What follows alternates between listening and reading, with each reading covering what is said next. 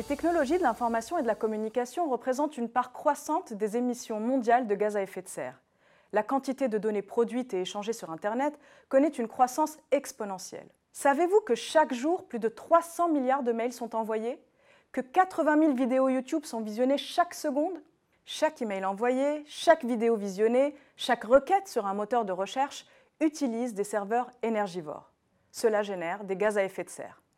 Les géants du numérique prennent ce problème au sérieux et les centres de données améliorent progressivement leur consommation électrique.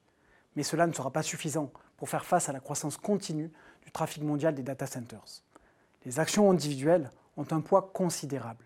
Mais les consommateurs sont-ils prêts à faire évoluer leurs pratiques? À l'aide d'une étude qualitative et de deux études quantitatives, nous avons d'abord cherché à connaître les réactions des internautes à des informations sur l'empreinte écologique du numérique.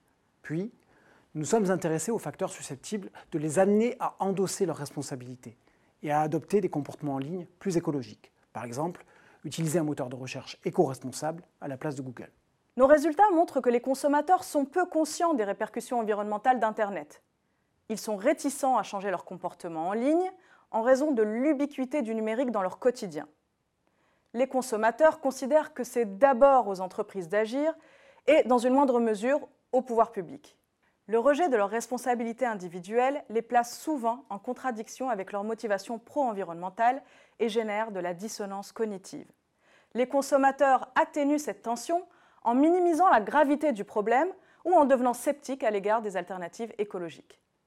Dans le courant de la Green IT, notre recherche est l'une des premières à adopter une perspective orientée sur les pratiques des consommateurs et à étudier la façon dont ils gèrent ce paradoxe. Comment réduire son impact environnemental alors que la société est de plus en plus digitale. Trois implications principales se dégagent pour les parties prenantes de l'écosystème numérique. Premièrement, les consommateurs ont du mal à se représenter l'impact écologique de leur utilisation d'Internet.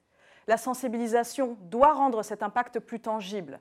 Par exemple, communiquer en décortiquant, étape après étape, l'impact de pratiques aussi banales qu'envoyer un mail ou visionner une série sur Netflix, et proposer alors des solutions concrètes. Deuxièmement, le modèle d'un accès illimité au contenu numérique doit certainement être questionné.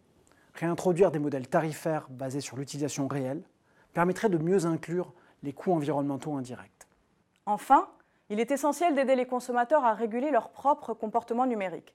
Par exemple, les fabricants de téléphones mobiles proposent aujourd'hui des outils permettant de maîtriser leur temps d'écran.